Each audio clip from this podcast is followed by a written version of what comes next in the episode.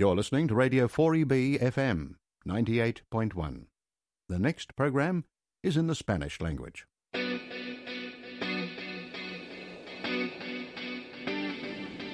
Estás escuchando Radio 4EB, Grupo Español. Bienvenido a tu programa mensual Español se escribe con ñ. Un programa centrado en el uso y el aprendizaje del español y presentado por las virgulillas Beatriz y Esther.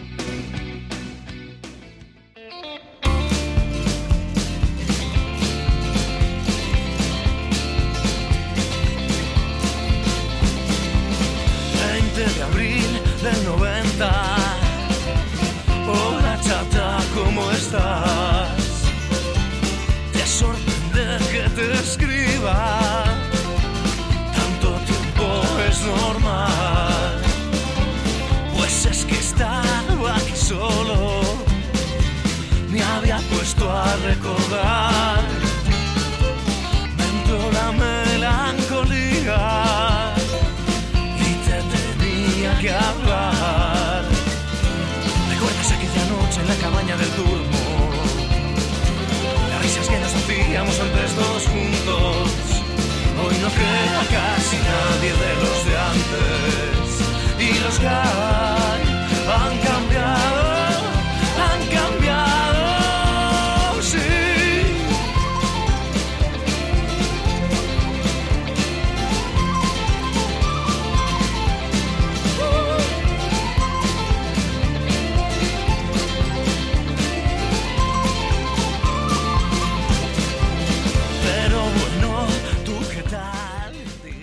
Muy buenas tardes a todos. Aquí estamos otra vez con todos vosotros. Hemos empezado con una canción bastante marchosa de los Celtas Cortos llamada 20 de abril, aunque ya estamos en el mes de mayo. Eh, muy buenas tardes, Bea, ¿cómo estás? Muy bien, buenas tardes. Buenas tardes a todos nuestros radioyentes, que ya ha pasado otro mes, no me lo puedo creer. Sí, la verdad es que es bastante rápido, aunque hemos estado quedándonos en casita, ¿verdad? La mayoría Sí. del tiempo. Sí, se ha hecho, se ha hecho un poco largo, ¿no? Este mes. ¿A ti qué tal se te ha hecho? A mí no se me hace largo. Yo soy muy casera, pero bueno, sí que es verdad que se puede hacer bastante largo. ¿Qué tal la vuelta al cole, tú, Bea? Bueno, pues bien, no, no me voy a quejar, la verdad, porque volver a la normalidad es algo bueno. Eh, sabemos que ha habido muchas personas que han perdido sus trabajos, pues bueno, eh, ser profesor para esta situación ha estado muy bien porque realmente desde el día uno en Australia eh, tuvieron muy claro que la educación era lo más importante, ¿verdad? Y que los niños iban a tener educación online desde el primer día. A los profesores de la escuela pública nos enviaron a- al cole. En todas las escuelas públicas, bueno, con excepciones, pero, pero sí, la verdad que vol- volvimos todos desde el día uno, mientras que los alumnos se quedaban en casa. ¿Y vosotros volvisteis al cole o no? Sí, bueno, la mayoría de los profesores en mi escuela también volvieron. Lo que pasa es que, bueno, como no había niños, pues hicimos una especie de rotación. La mayoría de los profesores, pues podían quedarse algún día en casa. Entonces, ahora, a partir de mañana, como cuando oiga la gente este programa, será el domingo día 17, pero lo grabamos una semana antes. Bueno, esta semana ya pues, ha iniciado para los estudiantes de PREP de año 1, año 11 y año 12 con lo cual para muchos profesores eh, hay un gran cambio, ¿no? Ya poder reencontrarse con los estudiantes. Sí, yo también enseño año 11 y me va a tocar volver a verlos.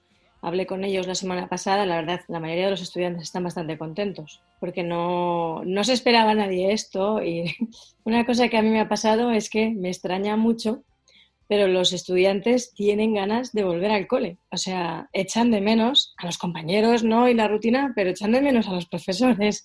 ¿A ti te ha pasado? Sí, bueno, yo creo que, que es clave, ¿no? La- las ganas que tenemos, yo también, ¿eh? de verlos eh, más allá de la pantalla, ¿no?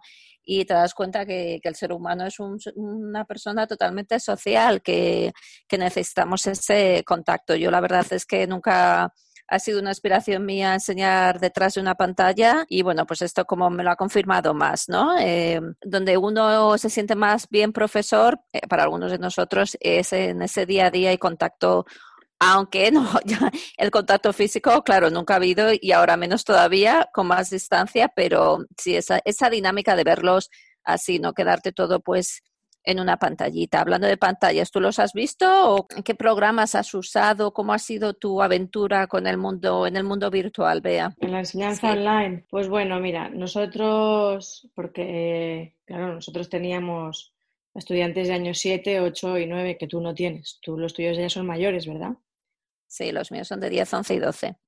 Pues bueno, nosotros desde el la primera semana utilizamos OneNote, que ha funcionado muy bien en general. Lo que pasa que, bueno, pues hubo un, un, boom de profesores y estudiantes utilizándolo todo a la vez en toda Australia y lamentablemente, pues no tenía la capacidad para soportar todo ese uso el sistema y nada, la primera semana hubo muchos fallos. Entonces, bueno, luego ha ido mejorando, que es verdad. Aún hay, tardan las cosas en cargarse y tal, pero bueno, va mejorando. Y ya después de ahí pues el Departamento de Educación decidió eh, implementar Microsoft Teams, que tardó una semana en, en, poder utilizarse desde que les dimos a los estudiantes la noticia y ellos se lo descargaron y tal, pero no podían acceder. Entonces tardaron una semana en poder cargar las, las clases a través de, Microsoft Teams. Y ya después, una vez que, que, lo teníamos activo, pues fuimos haciendo pequeñas pruebas con los alumnos y, y nunca se les ha visto. Eh, desde el primer día el departamento dijo que había que proteger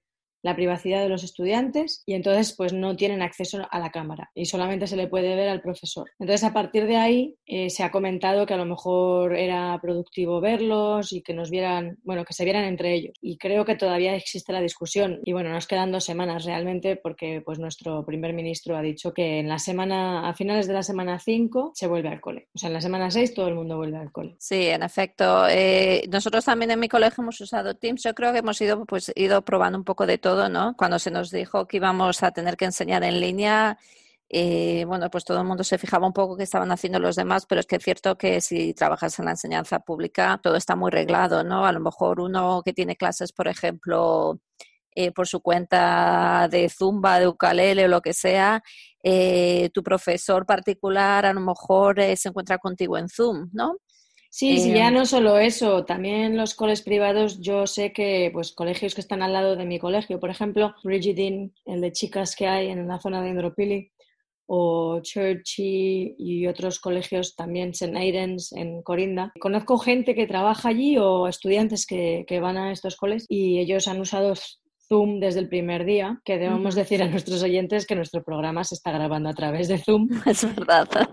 Y Esther y yo estamos teniendo una videollamada en la cual estamos grabando nuestro programa. Entonces, bueno, hemos visto que es un pelín estresante el hecho de tener que usar la lección que tienes tú organizada en el horario con Zoom o con Microsoft Teams en directo con el alumno, ¿vale? Más Después tener que preparar materiales eh, para enviarles o materiales en OneNote porque todo lo que tú has tenido en esa lección eh, online no se ha transmitido bien. O sea, realmente no les entra a los estudiantes visualmente ni, ni auditivamente igual que si estuvieran en la clase contigo.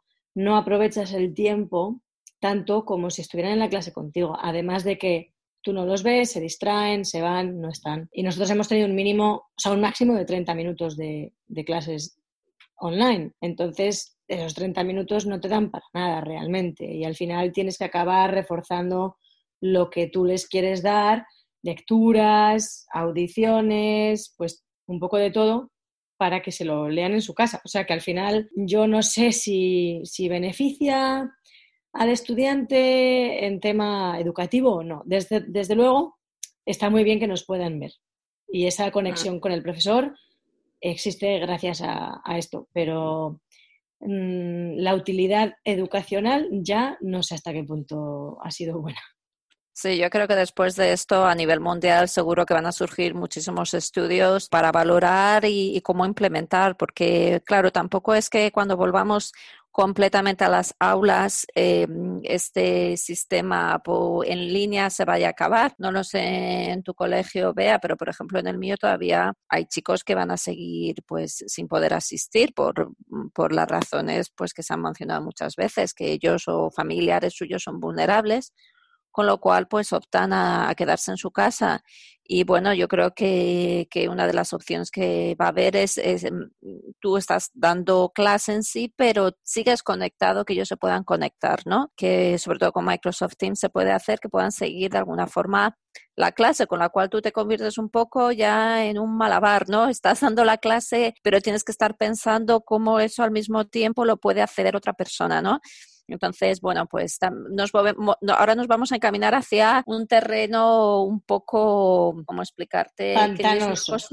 Sí, bueno, pues sí, a ver lo que va a pasar, ni una cosa ni otra. Yo he tenido una experiencia un poquito diferente porque en mi colegio, por ejemplo, antes de tener Microsoft Teams, usaron otro programa que se llama IC, I y luego sí, Así ah, es un otro otra forma pues de videoconferencia virtual que tenía algunas ventajas y es curioso porque nosotros sí que éramos capaces de ver a los estudiantes. Eran como unos pequeños avatars eh, que tú los estás viendo con la cámara en su casa, ¿no? Entonces. Pero no era, no era la imagen del estudiante, no eran sus avatars. Ah, sí. No, no, no, no, era la imagen, tú veías en vivo al estudiante y, y sí, es aprobado también por el Departamento de Educación lo que pasa es que, bueno, como todas las cosas, y a ti te habrá pasado, cuando tienes la tecnología, no a todo el mundo le funciona. Entonces, pues había muchos estudiantes que, sobre todo el tema del sonido, no les iba totalmente bien. Y lo único que, sobre todo al ser profesores de idiomas, que era beneficioso es que podían hacer trabajos en pareja y en grupos, porque tú los convocas en una sala muy grande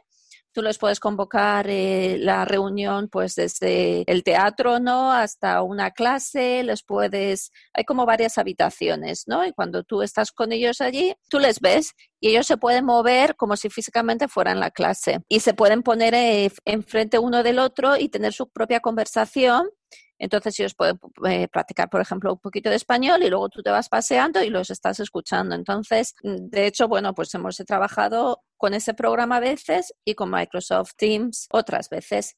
Pero bueno, yo la verdad es que estoy deseando volver a verlos y estar en la clase eh, en lo que es el educativo, ¿no? En el terreno educativo. Lo que, bueno, menos mal que aquí parece que todo está controladito. Si uno empieza a pensar que está metido en la clase con posibles transmisores del coronavirus, que estás metido en ese espacio reducido, entonces te empiezas a comer el coco y, no te apetece ir, ¿no? Pero si lo intentas no pensar mucho y tomas las mayores precauciones, la verdad es que yo es algo que no cambio por nada, ¿no? El estar ahí en la clase que, que estar mirando al ordenador. Sí, sí, desde luego. Eso creo que todos hemos acabado al final agradeciendo primero eh, lo que teníamos, los colegios y pues la relación y la, actividad que teníamos.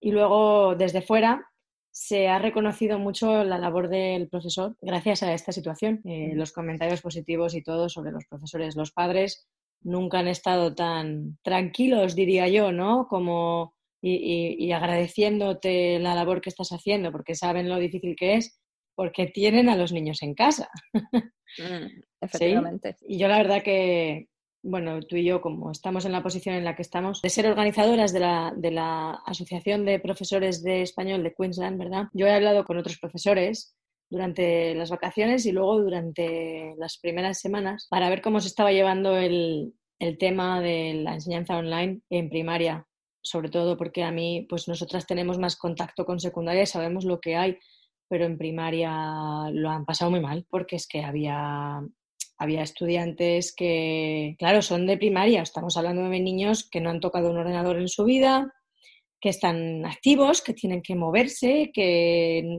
mételos sentados en una silla cinco minutos y claro, pues es muy difícil la enseñanza online con ese tipo de estudiantes y entonces han tenido un añadido extra, ¿no? Además de que, de que los coles han enviado ya booklets han, imprimido libros eh, fotocopiados de actividades para los estudiantes para hacerlas en casa, ¿no? para que los padres pudieran seguirlo y hacerlo en casa. Tenían sus deberes todos los días, lo recibieron al principio de las vacaciones. Claro, tuvimos esa semana, ¿verdad?, de, de la semana 10 del trimestre 1 para prepararnos. Entonces yo sé que las escuelas de primaria estuvieron preparando materiales para enviar a casa y entonces los padres ya lo recibían en las vacaciones y ya tenían todo el plan y ya sabían cómo seguirlo.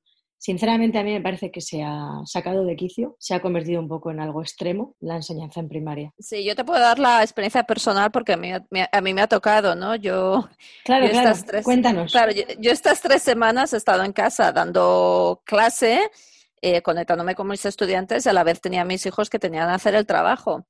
Pues la primera, la primera semana fue bastante caótica por lo que contabas, porque, bueno, muchos colegios dependían, en, en el colegio de mis hijos, por ejemplo, todo era en OneNote, pero yo de hecho mm, mis hijos no tienen su propio ordenador, cuando se tienen que conectar con algo se conectan desde el mío, pero claro, yo tenía uno que no estaba compatibilizado con lo que estaban mandando ellos en OneNote y si yo me cargaba mi OneNote para mis clases, no podía cargarme las suyas. Pero bueno, al final el colegio muy bien organizado, a los tres días pude pasarme por allí y tomar prestado un ordenador con el que hemos seguido estos días y bueno, o sea, yo ya soy consciente que no puedo esperar, o sea, como, como profesora y como madre, no puedo esperar que hagan lo mismo eh, cuando yo estoy trabajando al mismo tiempo y es una, es una cosa de organizarte el día de otra forma, ¿no? Si puedes, de decir, bueno, mira, pues estos, estas horas que estoy aquí, eh, como sé que no, no vais a aprovecharlas tan bien, pues mira, ahora dedicaros a leeros o ahora cuando tenéis el tiempo libre y ya después me pongo yo con la tarea. Claro, depende mucho también de la edad del niño y de cómo sea el niño, obviamente. Yo tengo dos, pues una chica y un chico. Pues mi chica, que es un poco mayor, pues sin ningún problema, la dejo que haga eh, su trabajo, luego me lo enseña y ya está. Con mi hijo, por ejemplo, tengo que estar más encima.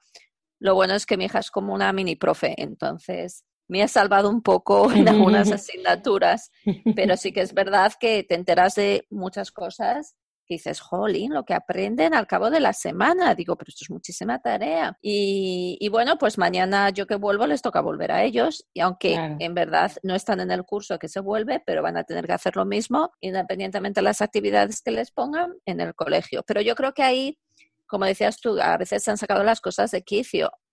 Si pones en el gran esquema de las cosas, ¿no? Como se suele decir, que se pierdan dos o tres semanas de clase o que no aprendan con lo que normalmente tendrían que haber aprendido, no es el fin del mundo. No, y no les va a causar ningún problema en su educación futura.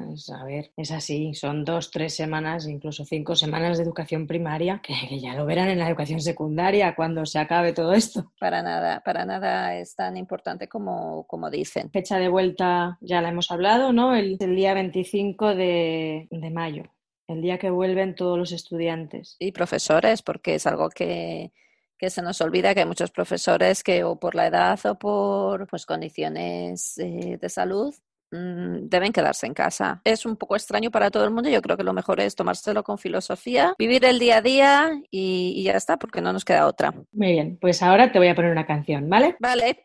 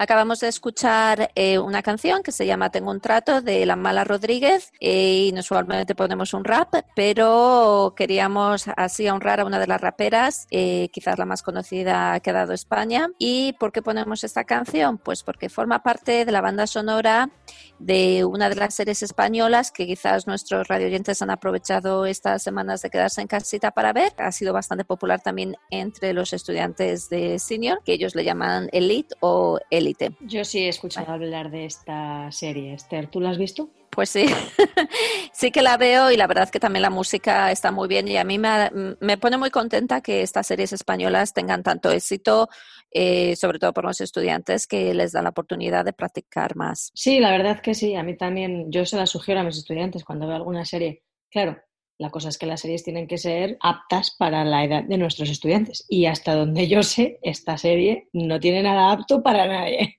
Sí, está es un poquito de subida de tono, pero igual que La Casa de Papel, que ya hablaremos más tarde, que es otra de las series que tienen más éxito.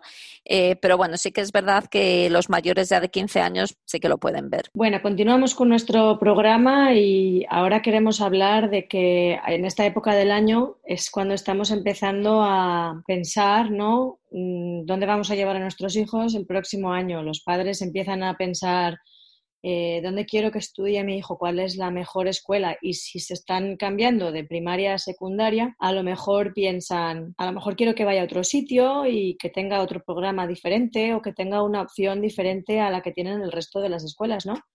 ¿Qué opinas tú como madre, Esther? Uy, yo mm, todavía no me lo quiero plantear. Para muchos, depende de la zona en la que vivan, es quizás una de las decisiones más importantes, ¿no? Llevarles a la secundaria local, pagar una privada, cambiarse de zona, porque yo creo que la escuela primaria siempre van a aprender y no hay mucha diferencia entre una escuela que sea mejor o peor pero en la secundaria sí que se puede notar un poquito más. Sí, ¿verdad? Yo también pienso eso. Entonces es una, una decisión difícil. Por lo tanto, como los padres están ahora mismo empezando a pensar estas cosas, pues ellos han empezado a repartir solicitudes en, en los colegios, ¿verdad? Nosotros queríamos dedicar este programa para averiguar más y saber más y transmitirlo a nuestros oyentes sobre el programa de inmersión en una de las escuelas locales os dejamos con la entrevista que ha hecho Bea.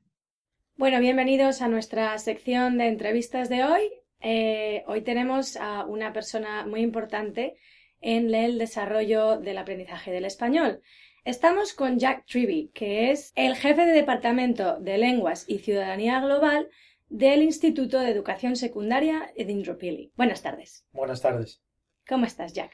Pues yo estoy muy bien y no sé, gracias por invitarme. Un placer. Teníamos ya ganas, llevábamos mucho tiempo queriendo hacerte esta entrevista y bueno, pues me alegro de que por fin haya podido ser hoy. Bueno, vamos a, hablar para nuestros oyentes primero un poco sobre el programa de inmersión de español y eh, para que nos cuentes un poco del trasfondo de este programa. ¿Podrías darnos una pequeña orientación sobre, sobre el programa en general? Sí, que ah, este programa empezó en el 2008 así que lleva un, buen rato, que fue muy único, eh, que el último jefe de departamento lo, empezó con la, ayuda y el apoyo de la directora del colegio. Eh, y, en ese sentido es diferente a otros colegios que tienen programas bilingües, que fue una iniciativa única y propia de la escuela. Siempre ha sido, eh, bueno, en principio tres años de estudio, aunque cuando empezó fueron los años 8, 9 y 10 de la escuela secundaria, porque los estudiantes de año 7 todavía estaban en la escuela primaria.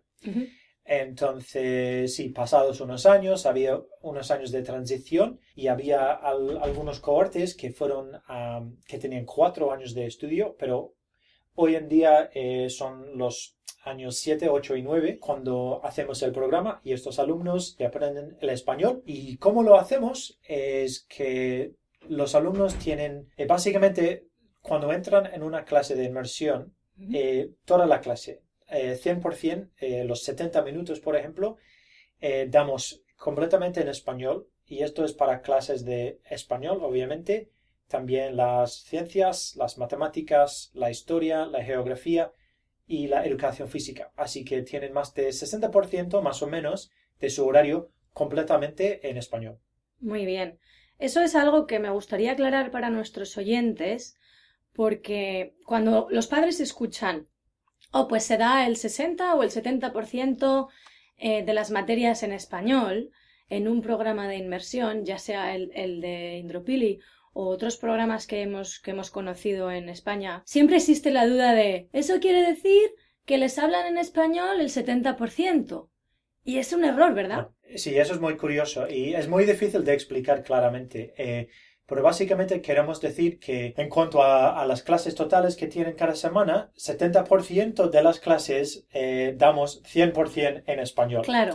Eh, pero sí, pero eh, también creo que parte de la, um, de la confusión viene porque otras escuelas que tienen eh, programas acelerados o otros programas de inmersión muchas veces utilizan porcentajes de, de- de idioma, o sea, el español en este caso, y por ejemplo hacen 50% de la clase en español y 50% de la clase en inglés que creo cierta confusión porque no hay claridad o, eh, ¿qué quiero decir? Como un marco de referencia que todos los programas bilingües van a ser exactamente iguales.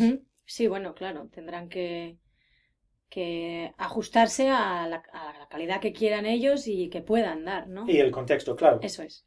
Muy bien, muy interesante. Bueno, espero que esto haya quedado claro para nuestros oyentes. Eh, y ahora me gustaría saber el tipo de perfil que tenéis por alumnado que, que está dentro del programa de inmersión.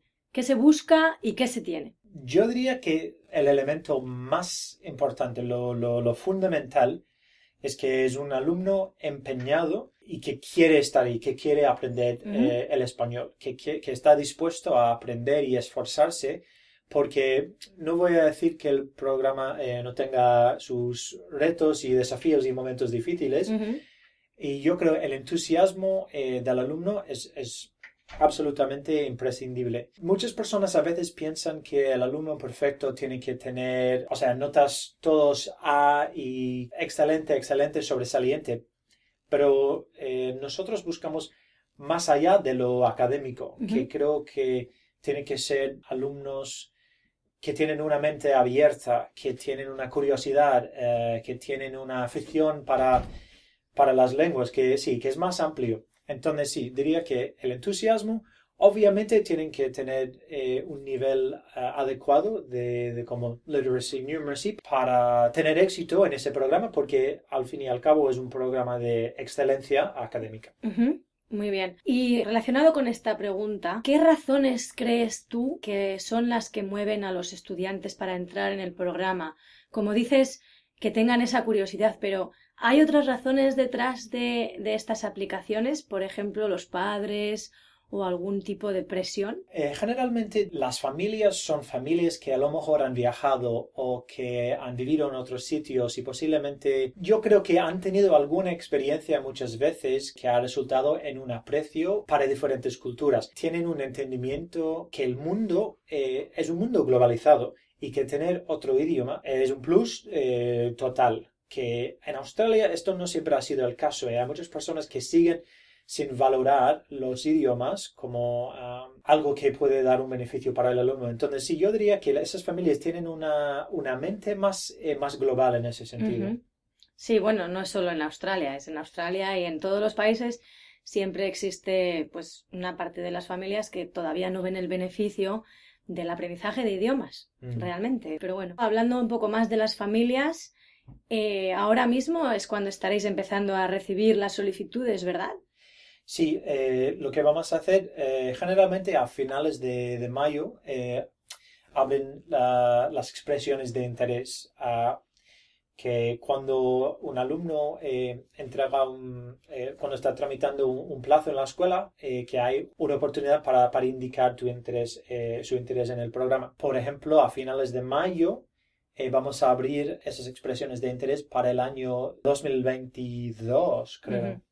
Porque sí. ah, Claro, porque las del 2021 ya están decididas. Sí, ajá. Ajá. Esta semana, de hecho, entonces sí, hemos, hemos mandado la- las ofertas. Entonces, sí, parece una locura, pero las escuelas hoy en día están planeando años en el futuro. Wow.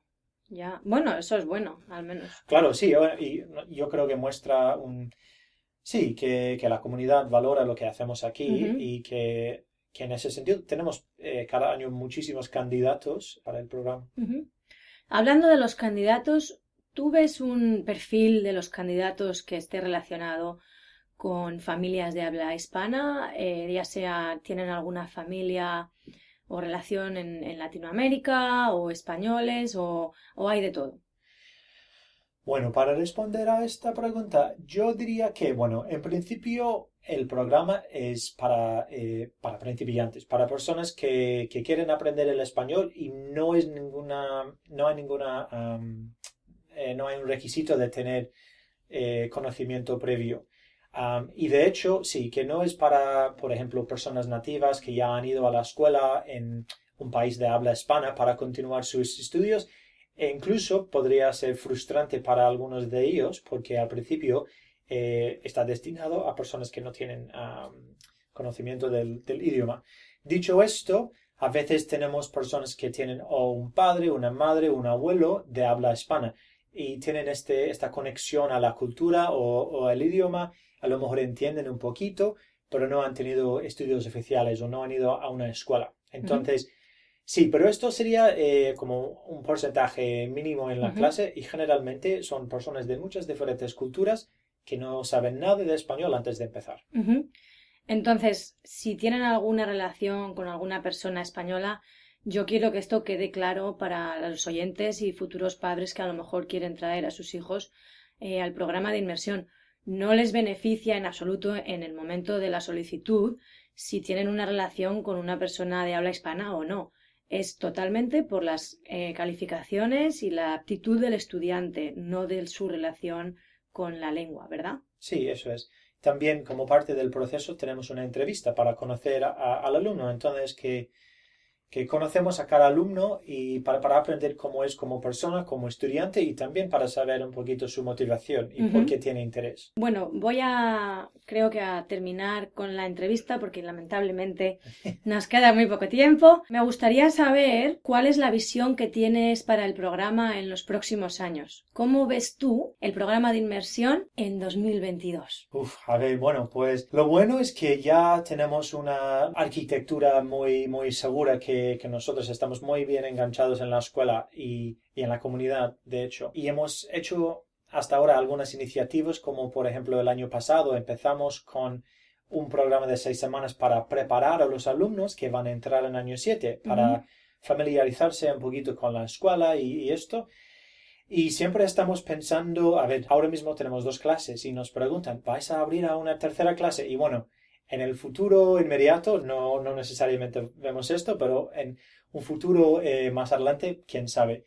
Ah, pero nosotros obviamente son tiempos eh, curiosos, entonces por el momento eh, enfocamos en, lo que tenemos y, y, esperamos oportunidades para, para seguir creciendo, expandiendo y también proporcionando otras oportunidades eh, fuera de la clase también para inmersionamos, entre comillas, eh, con, con, elementos de las culturas, porque yo creo que esto es una parte de la educación ah, que queremos llevar fuera de la clase. Entonces, sí, me gustaría explorar opciones para enriquecer aún más eh, los lados culturales, históricos y llevar todos estos hilos de todos los países de habla hispana. Entonces eso sería un, sueño. Me parece un sueño estupendo porque también quiero clarificar que respecto a, preguntas que hemos recibido o comentarios que hemos escuchado, que el programa de inmersión, y corrígeme Jack por favor, eh, de, de Indropili, no solamente enseña español de España, ¿verdad? No, no, no.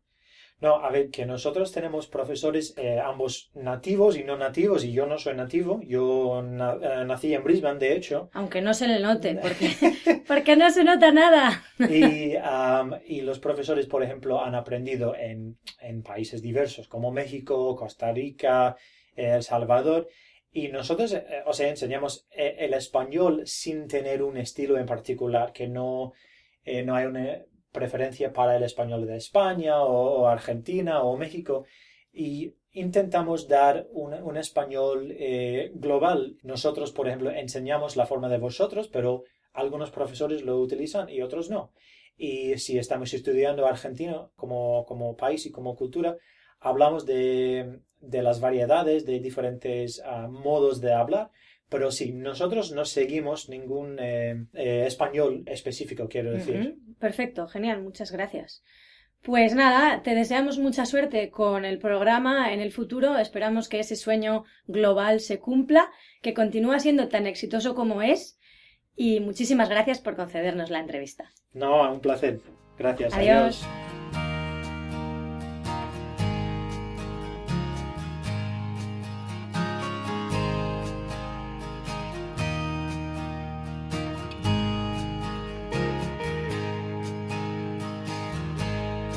Estaríamos juntos todo el tiempo hasta quedarnos sin aliento y comernos el mundo, vaya ilusos. Y volver a casa en año nuevo. Todo acabó y lo de menos es buscar una forma de entenderlo. Yo solía pensar que la vida es un juego. La pura verdad es que aún lo creo.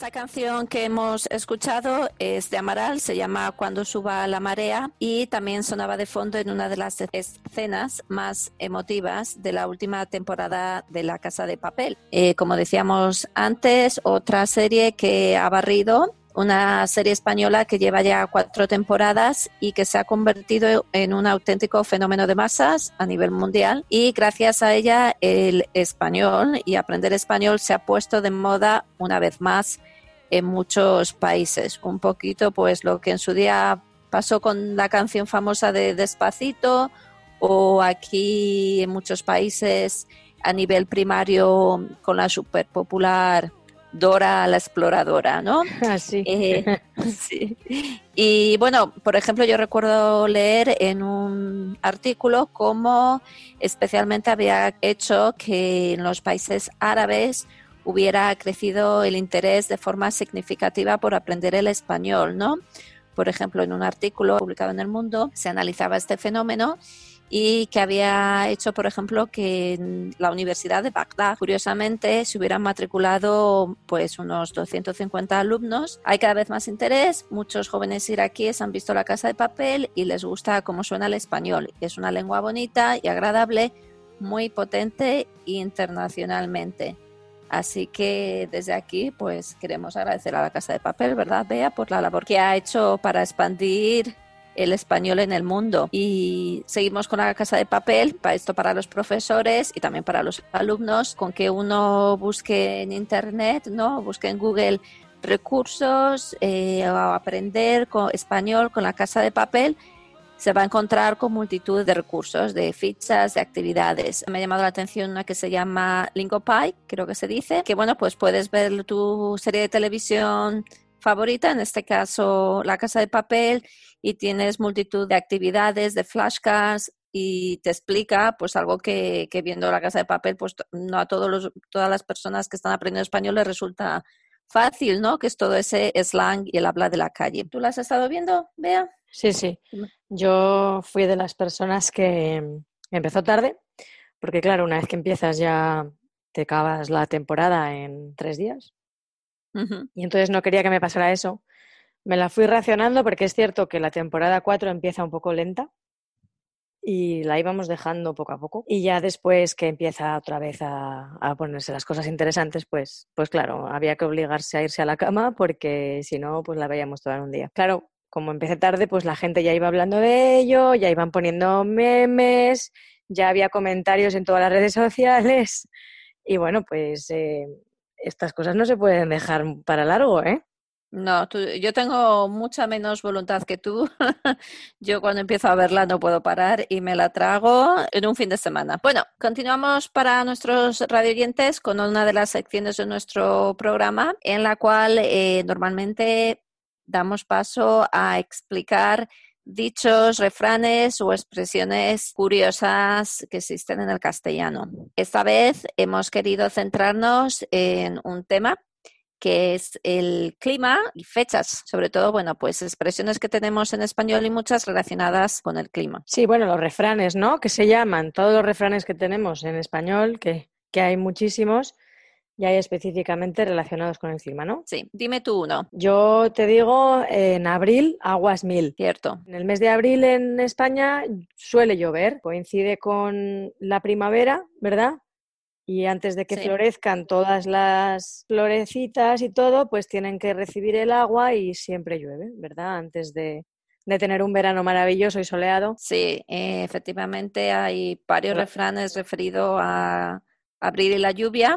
Otro es eh, marzo ventoso y abril lluvioso, hacen a mayo florido y hermoso.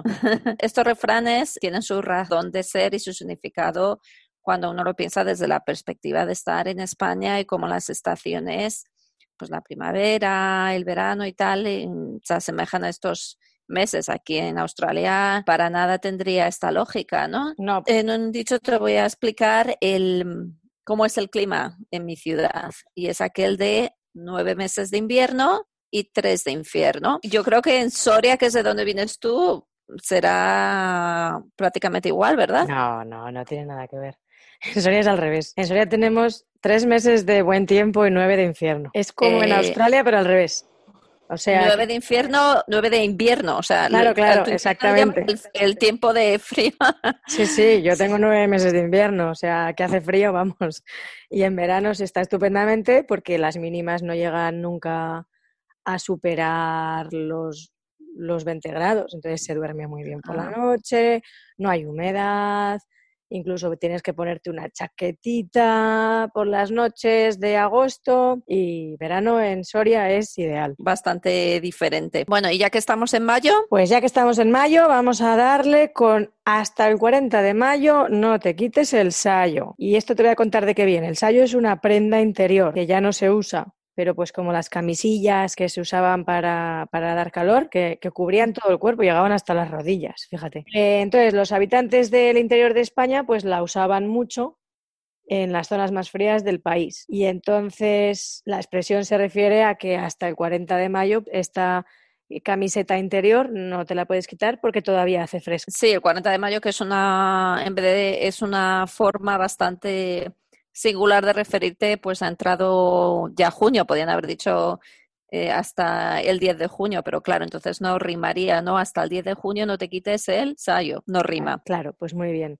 Bueno, también es una manera de decir que no es exactamente el 10 de junio, sino que es algún momento a finales de mayo, ¿no? Diría yo. Claro, lo que pasa es que, bueno, con el cambio climático, yo no sé hasta qué punto estas expresiones eh, se pueden seguir usando o no, ¿verdad? Que deben haber cambiado bastante. Venga, cuéntanos otra. Una a mí que me hace mucha gracia, eh, a lo mejor por el, por el uso del lenguaje también, es, no sé si la has oído, cuando marzo mayea, mayo marcea. Sí, sí, lo había escuchado, sí. Sí, bueno, te la voy a explicar. Se alude al supuesto intercambio de los rasgos climáticos entre ambos meses.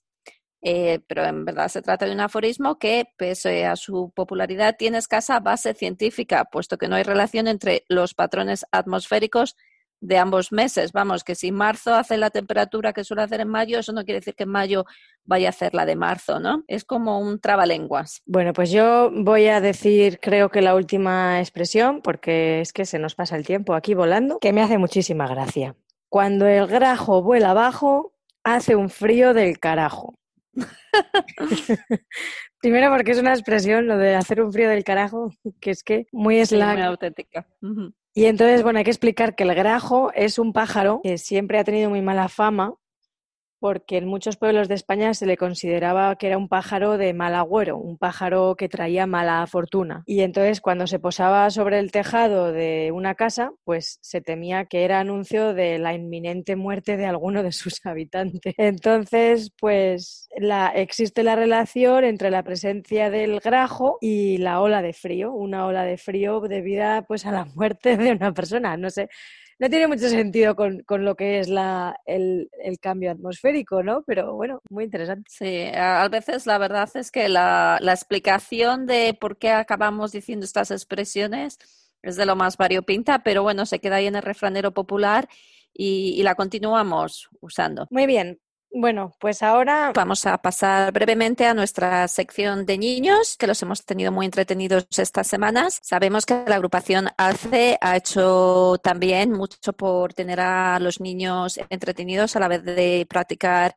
y aprender el español y desde aquí les queremos agradecer todo ese entusiasmo. Hay muchos niños en Australia que han estado grabando recetas de cocina, y compartiéndolas entre los otros niños de Alce. Eh, ha habido desde cuentacuentos a historias creadas por los propios niños que se nos han enviado por correo electrónico y que han sido ilustradas por los otros estudiantes. Con lo cual, desde aquí, muchas gracias a esa labor tan magnífica educativa que hace la Conserjería de Educación a través del aula de Alce. Nosotros queremos poner nuestro granito de arena también y en esta ocasión vamos a compartir con, con vosotros eh, materiales sacados de, un libro que se llama Pasemisi, Pasemisa, canciones y juegos infantiles de Madrid, pero que muchos de ellos se podrían aplicar a toda España, escrito por eh, Reyes Valcárcel y Ana Écija de las ediciones Librería. Bueno, en este libro se habla tanto de juegos típicos que hacíamos nosotros, eh, tanto, por ejemplo, cuando jugamos a las cuerdas, con las manos, con la pelota, eh, otros juegos con canciones o sin canciones. Y para lo poquito que nos queda del programa, queríamos compartir con vosotros cuál es el equivalente a ese famoso ini, mini, mini, mo que se dice en inglés cuando tienes que elegir a alguien para que haga una actividad y bueno, quieres ser así un poquito neutral. Vea, ¿cuál es la que usas o usabas cuando eras más pequeña. Bueno, yo ahora con mis estudiantes no sé muy bien por qué, pero utilizo el pito pito gorgorito. Pito pito gorgorito, ¿dónde vas tú tan bonito? A la era verdadera, ping pong fuera. O algunas veces dicen ¿dónde vas tú tan solito? Bueno, yo sé una, una más cortita que quizás sea más fácil para aquellos que nos escuchan y que el castellano no es su primera lengua, están aprendiendo. Y dice así, en un café se rifa un pez al que le toque el número 10 una, dos, tres, cuatro, así hasta el diez. Es un poquito más fácil, ah. pero la verdad es que el pito pito gorgorito es más auténtica. ¿Verdad? Bueno, pues vamos a cerrar esta sección de niños, ¿vale? Eh, la verdad que ese libro es súper interesante. Continuaremos usándolo en nuestros próximos programas porque hay de todo. Hay canciones, hay trabalenguas, hay rimas, hay rifas, hay de todo. Así que tengo ganas de, de darle más uso, ¿verdad? Sí, efectivamente. Bueno, pues vamos a dejaros con otra canción.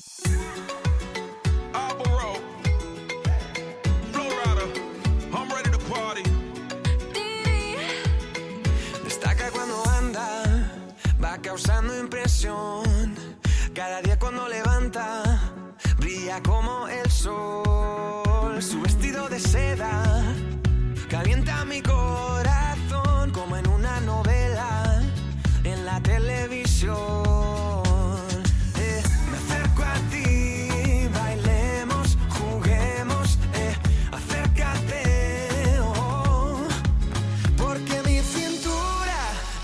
necesita tu ayuda.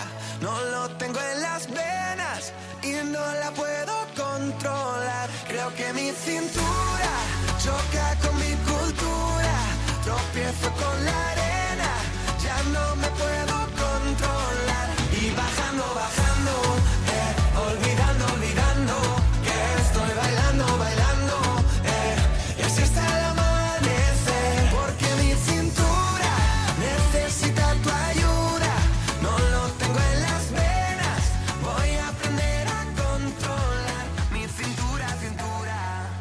Y después de esta canción de Álvaro Soler Tu Cintura, que se escucha mucho últimamente, mm, lamentablemente nos tenemos que despedir porque se nos acaba el tiempo y lo vamos a hacer con la música de los 40 principales, esa, ese programa que siempre es un referente a la música más de actualidad. Sí, es un programa de radio que yo tengo la suerte de poder escucharlo en el coche cuando voy conduciendo al trabajo porque tengo una aplicación en el móvil y me lo pongo y lo escucho con, vamos, con el- la diferencia horaria y todo.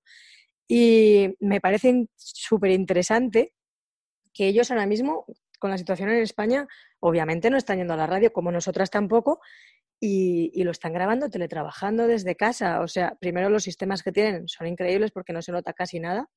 Pero alguna vez sí que ves algún comentario de que ha venido el hijo de una de las, de una de las presentadoras y entonces a ella misma lo ha dicho. Dice, ay, perdona, es que me ha interrumpido mi hijo. Y es graciosísimo, ¿verdad? Ver el día a día de las personas porque es que todavía están trabajando en la radio, claro. En fin, que os dejamos con otra canción más que sale en los 40 principales de, de Vicio, que es Paraíso, para ver si todos volvemos pronto a la normalidad y volvemos al paraíso en el que nos encontrábamos muchos y si no estabais, pues que estaréis. Adiós. Gracias por escucharnos, hasta pronto. Tu padre no me quiere ni un minuto al mes. Tu madre te prohíbe la palabra Andrés. No hay flores para ella o vino para él. Y no hay cara que ponga que le siente bien. Hay algo que no sabe, déjeme explicar. Cuanto más le prohíba, más le va a gustar. Y cámbiame esa cara de perro al pasar. Me voy volando con su hija a otro lugar. Mi